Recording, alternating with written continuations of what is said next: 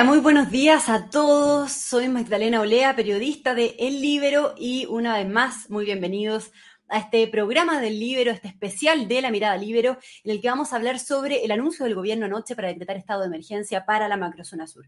¿Qué fue lo que pasó? Bueno, tras jornadas de indecisiones, negociaciones sin resultados y actos de violencia en la macrozona, el gobierno optó ayer por hacer uso de todas las herramientas del Estado para dar seguridad a los ciudadanos. Así, al menos lo dijo la ministra del Interior, Isquia Siches, al anunciar que decretaban estado de emergencia para el resguardo de las rutas en la provincia de Arauco y del Biobío y en la región de la Araucanía. De esta manera, eh, la misma secretaria de Estado le puso una lápida al proyecto de Estado intermedio, una iniciativa que había ideado hace semanas. Antes de partir la conversación, contarles que este programa se hace y es posible gracias a la Red Libero. Así es que los que están interesados en ser miembros o si quieren conocer más sobre la Red Libero, lo pueden hacer en la misma descripción de este programa, en este video por YouTube. Muy bienvenido, Jorge Pizarro, por acompañarnos en esta, en esta transmisión. ¿Cómo está? Bien, bien, muy buenos días. ¿Cómo está Magdalena? Gracias por la invitación a conversar. Sí, muchas gracias a usted. Quiero, bueno, preguntarle su mirada, preguntarle cómo interpreta esta noticia, el cambio de posición del gobierno, porque, bueno, es un giro de 180 grados respecto a su estrategia inicial, respecto a las declaraciones anteriores, considerando además que eh, antes de asumir en el gobierno, cuando eran diputados, tanto eh, Boric, eh, Camila Vallejo, Giorgio Jackson, fueron férreos críticos de esta medida cuando la aplicó el presidente Piñera y siempre votaron en contra además en el Congreso. Usted, bueno, tiene esa experiencia en el Senado. Cuéntenos cómo lo interpreta. Mira, lo primero que hay que, hay que entender y reconocer todos es que la situación de violencia política en el país, la violencia delictual, la inseguridad que están viviendo los chilenos en todos los sectores, en, los barrios, en el comercio ambulante, en los desplazamientos, en, eh, en, todas las circunstancias con actos delictuales, yo diría que, que, han sobrepasado todos los límites. Y eso es algo que en el caso de la macrozona sur se ha agravado mucho más, porque ahí ha habido una estrategia pensada eh, por los grupos más extremistas de generar una situación de desgobierno al actual gobierno desde el inicio. Y eso es lo que ha llevado al gobierno y al presidente, sobre todo, a ser eh, lo suficientemente pragmático como para entender que más allá de lo que puedan ser sus posturas políticas anteriores o el voluntarismo con que miraban estos temas, eh, se encuentran con esta cruda realidad en que el país entró en una vorágine de, inseguridad, de violencia que está colocando en entredicho el funcionamiento del Estado. Entonces, creo yo que eh, el presidente Boric se ha demostrado tener una cualidad importante en política, es que es bastante pragmático y cuando tiene que tomar decisiones, aunque sean, eh, sean contradictorias con lo que él hizo o dijo o sus eh, aliados, las toma y las hace. Y indudablemente ayer optó por conseguir dos cosas. Uno, gobernar frente a un tema delicado como es la violencia y por otro, decirle a sus partidarios que forman parte de un gobierno que en estas materias complejas tienen que estar con el gobierno y no condicionando al gobierno. Y mm. creo que es una señal política al interno que también es bastante importante. Ahora, en el tema más y no es una, perdón, una, contradicción esto de que en el fondo em, los mismos quienes están en el gobierno que, que, eh, bueno, y usted tiene esa experiencia como senador, también usted daba el voto decisivo durante el gobierno del expresidente Piñera para este, extender el estado de excepción en la macrozona. Entonces, ¿qué le parece ese, ese cambio de que los mismos que, de que se oponían en su minuto a dar el voto de estado de excepción ahora apoyen la iniciativa, digamos? Sí, lo que yo quería decir es que el tema es mucho más de fondo que decretar un estado de emergencia o cambiar de postura, por decirlo así, respecto a los instrumentos que se usan para tratar de resguardar el orden público. Aquí el tema de fondo es que eh, hay que buscar una, yo diría, un gran acuerdo nacional de todas las fuerzas políticas, sociales, económicas del Estado en su conjunto para enfrentar el tema de eh, la, la la clara rebelión que hay en algunos grupos armados en, torno a la supuesta causa mapuche, pero que en la práctica quieren eh, instaurar un Estado dentro del Estado. Y eso, eh, creo yo, es responsabilidad de todos. Entonces, a mí me da la impresión de que cuando el presidente da esta señal, lo que está haciendo es decir, mire, o enfrentamos todos juntos este tema y de manera integral o no vamos a tener solución. Porque el, decretar este estado de emergencia y enviar a los militares solo para cuidar las carreteras o, ver los caminos interiores o apoyar lo que hacen las fuerzas policiales, que son las que están obligadas a garantizar el orden público, ya sabemos que no es suficiente. Eh, bajan los niveles de violencia, bajan los atentados, disminuyen seguramente estos hechos ya tan descarados, por decirlo así, en que llanamente el señor Yaitul ya dice, mire, aquí vamos a la resistencia, llama a la rebelión y, no pasa nada. Entonces, creo que eh, aquí tiene que haber una continuidad en decisiones de este tipo que sean capaces de convocar a una gran, gran mayoría de, los, de las fuerzas políticas chilenas que entiendan que lo que a la larga está en juego es la estabilidad del sistema democrático y la unidad del país. Y por lo tanto hay que enfrentar punto. Eh, ¿Y, qué, qué, costo político eh, a su juicio paga o termina pagando este gobierno y también la ministra Isquiasiches con esta decisión que toman? Porque significó, como decía, dejar de lado la idea de este estado intermedio después de eh, semanas de, de, indecisiones, ¿no? de negociaciones. ¿Es una derrota para el Ejecutivo? El Ejecutivo se ha encontrado con una realidad eh, dura, cruda, eh, por decirlo así, donde han tenido que tomar decisiones que van en contra de lo que ellos aspiraban a generar una vez llegando al gobierno. Ellos aspiraban a generar un ambiente de, mayor tranquilidad, de, mayores posibilidades de buscar acuerdos para solucionar de una manera, eh, llamémosla así, más light o más tranquila eh, este tipo de, hechos de violencia sistemáticos y que obedecen a una lógica de un terrorismo organizado vinculado con el narcotráfico. Todos sabemos que es así.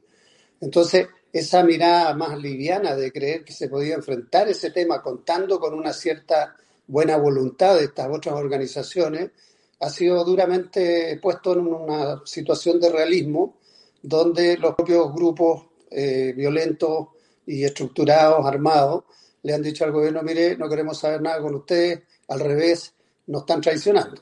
Y eso, eh, creo yo, a la larga, eh, hoy día puede aparecer como una contradicción en términos del rol del, del presidente Boric, pero a la larga, si él mantiene esta conducta de frente a los problemas, enfrentarlos, aun cuando corre el riesgo de pagar costos políticos internos, pero lo hace con una visión más de Estado, puede ser un, tremendo aporte a enfrentar este problema de manera integral, dialogando con los que quieran dialogar, pero haciendo cumplir eh, las leyes y respetando, ¿no es cierto?, los derechos de las personas contra aquellos que están violando las leyes o están generando esta situación de violencia eh, bastante generalizada en algunos territorios de la macrozona sur. Entonces, a mí me parece que eh, hay contradicciones, hay falta de prolijidad, este estado de, emergencia, llamémoslo así, es bien parecido a lo que habían planteado como el proyecto eh, de esta situación de excepción intermedia.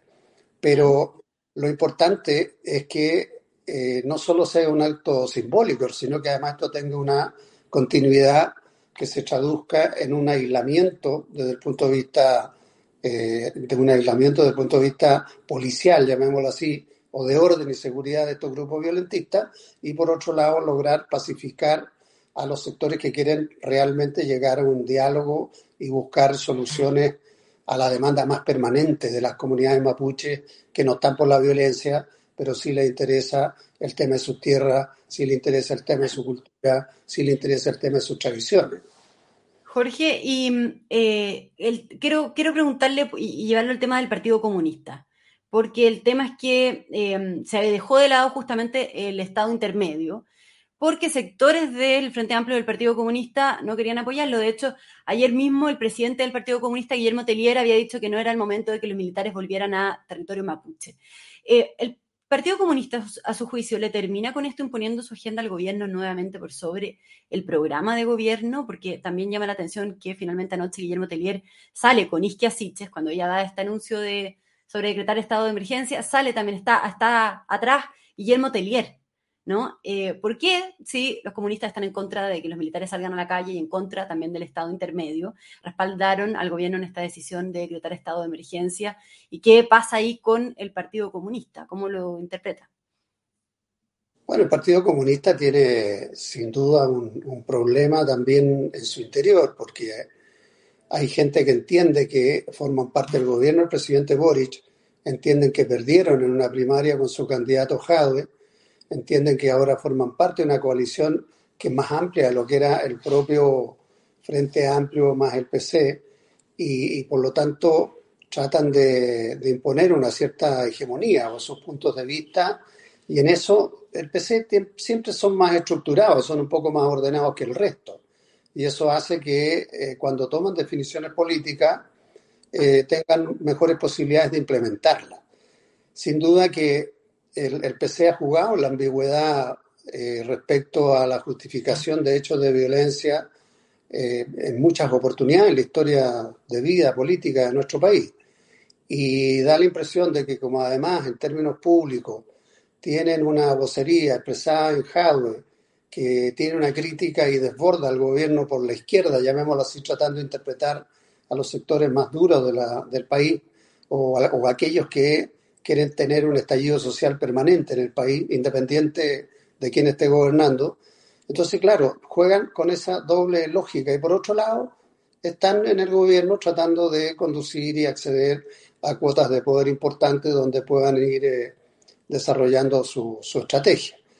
Eh, ¿Traspasa la responsabilidad al gobierno con esto al final? Al final, claro, le cargan la responsabilidad completamente al presidente de la República. A mí no me cabe duda que esta decisión política, porque fue una decisión política tomada ayer, es la correcta por parte del presidente Boric.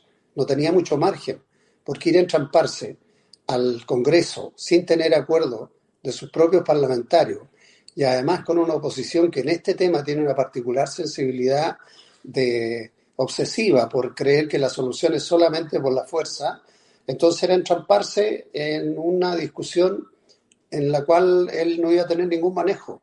En cambio ahora cambia el escenario diciendo, bueno, mire, sabe, yo escogí este camino, voy a tratar de hacer todo lo posible por generar un diálogo en las mejores condiciones posibles, pero mi responsabilidad como jefe de Estado es dar garantías de que eh, el Estado de Derecho existe, de que las leyes se cumplen, de que los delitos se sancionan y a quienes hacen actos de violencia o de terrorismo se les persigue. Y eso lo tiene que hacer en los dos niveles. Por eso hablaba, en mi opinión, que aquí tiene que haber un acuerdo nacional mucho más allá del gobierno, mucho más allá del Parlamento, mucho más allá de los partidos. Porque a la larga lo que está en crisis o lo que está en juego es la estabilidad para el funcionamiento de la sociedad chilena en su conjunto. Y lo que aspiran los chilenos es que podamos tener eh, podamos tener desarrollo, podamos tener crecimiento, pero en paz, con estabilidad, con garantía de que las personas van a llegar desde su hogar al trabajo y del trabajo a su hogar, que si sus hijos van a los colegios van a poder estudiar y que se suban a un transporte público no lo van a incendiar o que si están en un trabajo X van a poder trabajar y no les van a incendiar eh, el lugar. Entonces, el lugar donde trabajan. Entonces creo que es un tema muchísimo mayor y llegó el momento en que eh, todos debemos asumir eh, esta necesidad de país de resguardar los derechos de las personas y hacer valer la democracia y el Estado de Derecho. Claro. Pero, pero volviendo, eh, Jorge, hacia, hacia el tema del Partido Comunista, entonces, usted dice que le traspasa la responsabilidad, en el fondo, ¿cree que usted que cuenta con el Partido Comunista con un trato preferencial eh, por parte del Ejecutivo que al final condiciona el rumbo de las iniciativas del gobierno eh, en materia de seguridad, como lo vimos, o sea, al fondo, ¿qué es lo que pasa aquí? Porque eh, al final da la sensación de que el Partido Comunista no quiere ensuciarse las manos y sale apoyando al gobierno, pero lo había complicado antes, ¿no? Sin darle el voto al Estado intermedio. Bueno, en el gobierno de la presidenta Bachelet, ellos participaron del gobierno y decían estamos con un pie en el gobierno y otro en la calle, como una forma de decir, mire, nosotros representamos los sectores sociales, pero estamos también en el gobierno y, se pueden hacer las dos cosas al mismo tiempo. Yo creo que en este caso, con este gobierno, la situación es un poco distinta porque eh, el presidente Boris, como dije al principio, ha demostrado tener, eh, tener capacidad de tomar decisiones por duras que sean. Y esa es una virtud, en el sentido de que cuando hay que tomarlas, las toma y no se queda entrampado en lo que le vayan a decir sus aliados. Aunque implique cambiar de, decisión, eh, aunque en el fondo haya dado declaraciones en sentido contrario en el pasado. Yo eso lo considero, eso lo considero un acto de, coraje político, eh, porque no es fácil cambiarse, porque el, presidente Boris sabe que le iban a decir, mire, usted ahora viene al estado de excepción o al estado de emergencia cuando hace seis meses atrás votaba en contra, etcétera. Esa historia ya la conocemos, el país la conoce. Y él llegó a ser presidente porque en la primera vuelta tuvo un 25% de los votos de un sector muy de izquierda y sabía que no podía llegar a gobernar si es que no sumaba a los sectores más moderados de la centroizquierda. Y eso fue lo que hizo pragmáticamente y es lo que está haciendo al conformar este gobierno. Otra cosa es que desde el inicio ha tenido más dificultades que cualquier otro. Eh, también ha pagado muchos eh, errores cometidos por sus ministros, que son... Eh, ayer estábamos hablando de las declaraciones de la ministra Vega respecto de que en Chile hay presos políticos. Hizo un tremendo alegato en un programa de televisión eh, justificando que había presos políticos porque ella estaba convencida de que había presos políticos. Y con eso lo que estaba haciendo era colocarle una bomba de tiempo a la línea de flotación del gobierno, porque eh, todos estamos claros que en Chile no hay presos políticos, pero lo que estaba reflejando esa ministra es esa ambigüedad con que algunos ven que, claro, los que son de su lado pueden hacer hechos de violencia y por lo tanto hay que poco menos que cuidarlos o llevarlos al nivel de que están eh, siendo procesados no por delitos, sino por objeciones de conciencia, por pensar distinto. Y esa no es la realidad que está viviendo el país, ni es la realidad que tienen muchos de esos eh, jóvenes que hoy día están sufriendo prisiones preventivas más allá de lo razonable, pero son temas distintos. Ellos están siendo procesados porque están acusados de delitos. No están siendo perseguidos por pensar distinto. Otra cosa es que hay que revisar el sistema de la, de la prisión preventiva. Pero a lo que voy es que con ese tipo de señales, en que tiene que estar aclarando y desmintiendo lo que dice un ministro cada dos o tres veces por semana, es muy difícil entregar una visión sólida o consistente de cómo está trabajando el gobierno. A mí me ha impresionado positivamente a propósito de militantes comunistas, el trabajo que ha hecho la vocera de gobierno. Ella ha sido vocera del gobierno y del presidente y ha tenido que marcar diferencias incluso con su propio partido, en este caso con Telier, o con algunos, con de varias veces, o con algunos miembros de su partido del Congreso. Pero lo ha hecho eh, manteniendo, ¿no es cierto?, lo que han sido las decisiones políticas tomadas por el equipo político del gobierno y por el propio presidente. Entonces uno ve que hay dos situaciones ahí en las cuales les va a costar mucho manejarse de aquí en adelante.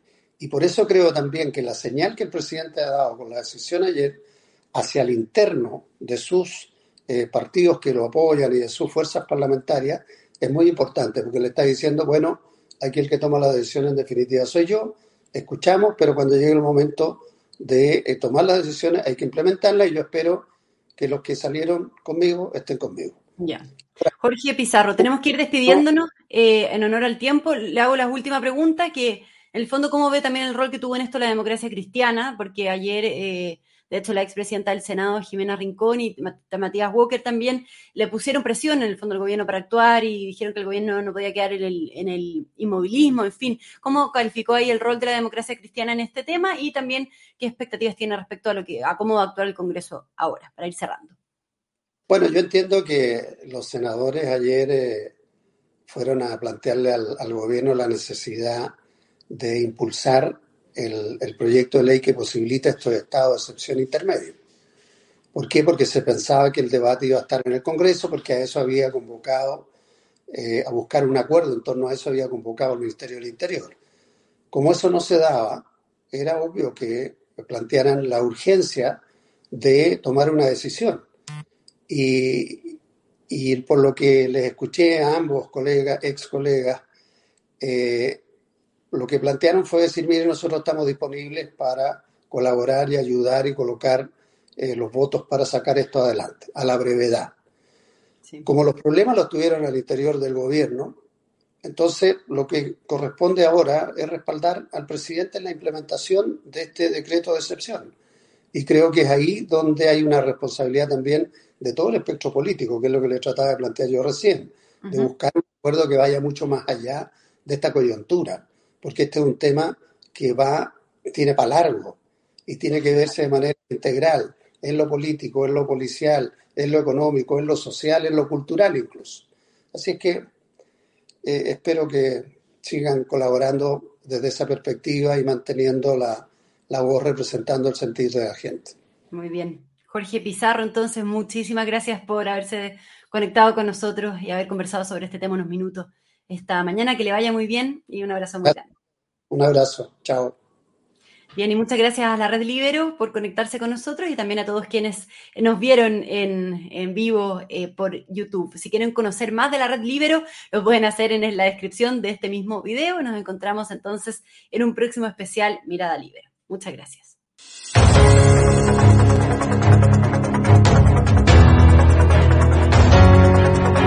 Haz que estos contenidos lleguen más lejos haciéndote miembro de la Red Libero.